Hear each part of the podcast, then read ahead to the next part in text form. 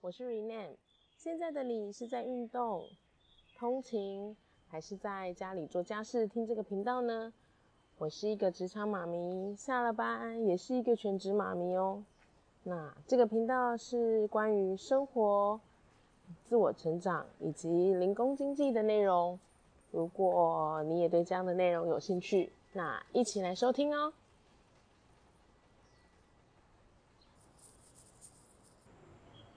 今天我要讲啊，其实我不是一个好妈妈哎。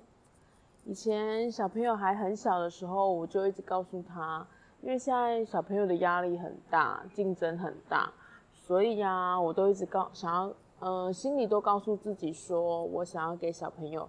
至少一个快乐的童年，他的幼稚园期间是快乐的，而不是背着功课追的。这么小就要这么有压力，可是啊，这几天啊，我啊下了一个决定，就是去帮我的老大报名了课后辅导班。我的老大现在才大班，然后就是跟我原本设定想要让小孩子是一个快乐童年的这个。设定啊有点跑掉，所以我就觉得我不是一个好妈妈哎。但为什么我会下这个决定呢？其实原本因为我原本啊小朋友下课都是由阿妈去接回来，那小朋友下课时间大概四点左右，那我的下班时间大概六点多左右。其实这个段时间啊，四点到六点这段时间，他是很放肆的，就是家里没大人的状态，是很放肆的情况。不管是在饮食上啊，或者是在活动上，都呈现放肆，就是家里没大人的那个状态底下。那嗯，虽然我们家因为是长辈接回来，就是就是家里还是会有长辈在，可是小朋友都很聪明哦，他知道谁可以耍赖啊，他就会去挑谁耍赖。那你你也知道，我们跟长辈住一起，我们更不可能挑战长辈说，那你为什么带小孩子回来之后就任由他看电视啊、吃零食啊这些东西？我们不可能去要求，因为毕竟小朋友是自己的，那长辈可以帮我们看着小朋友就就就已经很好了。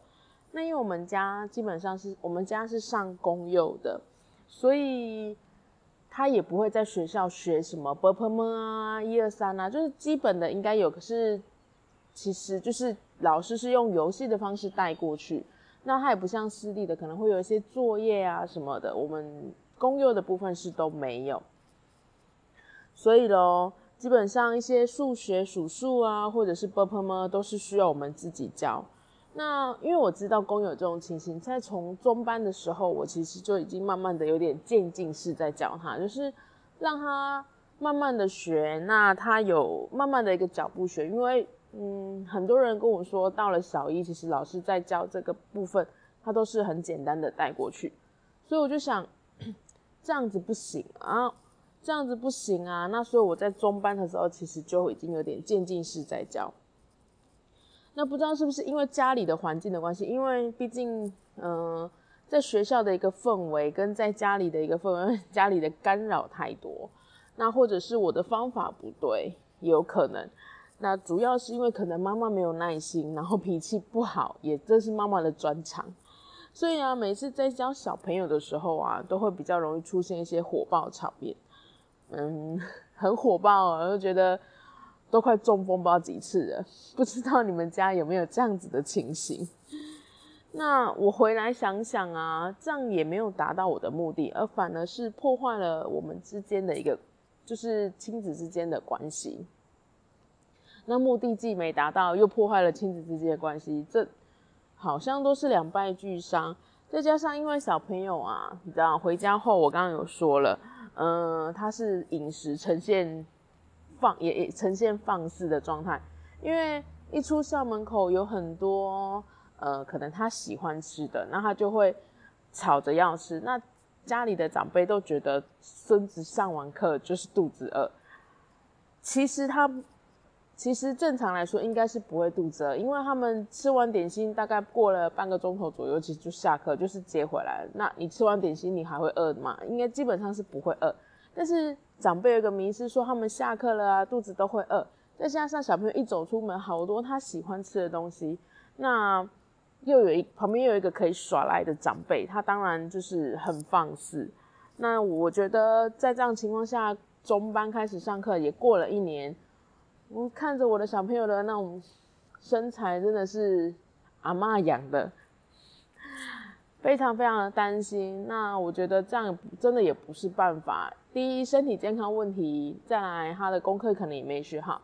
那再又加上我们之间亲子关系，因为教他那产生的火爆场面，所以我觉得这种种的问题，最后让我决定了，还是让他利用下课时间，然后去课课后辅导学点东西。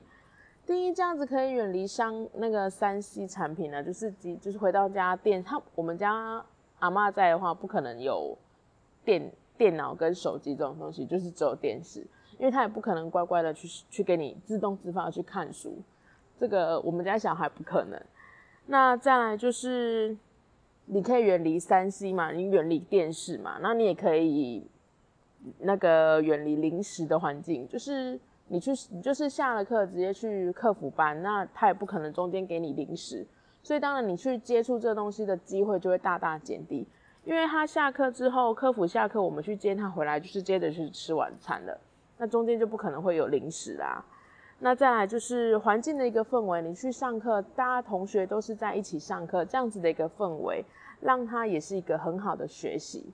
不会像在家里，可能有旁边弟弟吵，可能有谁在讲话的声音，或者是可能有电视的声音，这样的环境氛围是要专心，其实也没那么容易啦。我们说实在话的，最重要最重要的是呢，我觉得去上客服之后呢，应该就是可以减少我们亲子之间的冲突。那我呢，也可以当一个气质妈咪，我觉得应该。这样子的一个解决方法，应该是适合现在目前这个状况，不然未来他上课跟不上，或者是身材越来越走样，或者是我们两个我们亲子之间的关系越来越差，那后后面你想要跟他好好的有沟通的什么问题的时候，其实就会达不到那个效果，那还不如让他去上课，然后把这些问题先目前先解决，这个方法。应该是是目前最好、最可以使用的方法。嗯，我不知道这跟其实真的下这个决定的时候，我觉得很难以。我知道这个决定、这个答案应该是最好，目前是最好的。但是他因为跟我当初所设定的一个快乐童年 这件事情，真的有点背道而驰。但不是说他去上补习班，好像就是去上课服，不是就不快乐。可是我希望是他可以在一个，嗯，就是不用好像都有上课的那种氛围，然后去成成长。但我们这边也不能，但现在的环境也不能说啊，让他下课，然后就好像以前小时候就可以去田野，去哪里去玩去玩耍。他们下课，因为下课阿妈接回来就是在家，也是在一个固定的环境。那在家就是也是看电视，其实这样也不不对。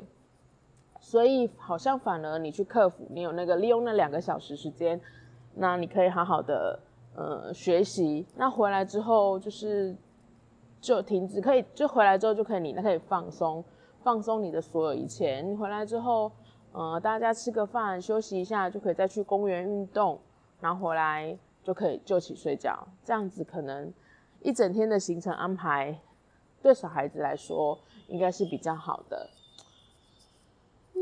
你有没有觉得小朋友的每个时期好像都来都来考试一样，都来都来让那个父母亲考考试一样？那当父母的啊，就好像要破关斩将一样，一关一关过，然后每次都会常常遇到大考小考、大考小考的。哦，这就是有小孩朋友的过程。虽然啊，这个过程很辛苦，但是我享受在其中哦。因为这个过程不会重来，就像人家常说的，小孩子的成长只有一次。不知道你们是不是也跟我一样的想法呢？或者是也跟我一样的遭遇？那是不是也跟我一样享受在其中呢？今天的分享就到这边哦，希望你会喜欢，拜拜。不知道你们是不是也跟我一样？享受在其中呢？那今天我的分享就到这边哦，下次见，拜拜。好啦，今天的分享就到这里。不知道你有没有和我类似的经验呢？欢迎你一起和我分享哦。若你也喜欢这样子的内容，请你给我五颗星的评价，给我一个让我继续录制的动力哦。那或者是你也可以到我的 IG 留言分享，我的 IG 是 R E N E E 下底线 S U N L I G H T。R E N E E 下底线 S U N L I G H T，那我们下回见喽，拜拜。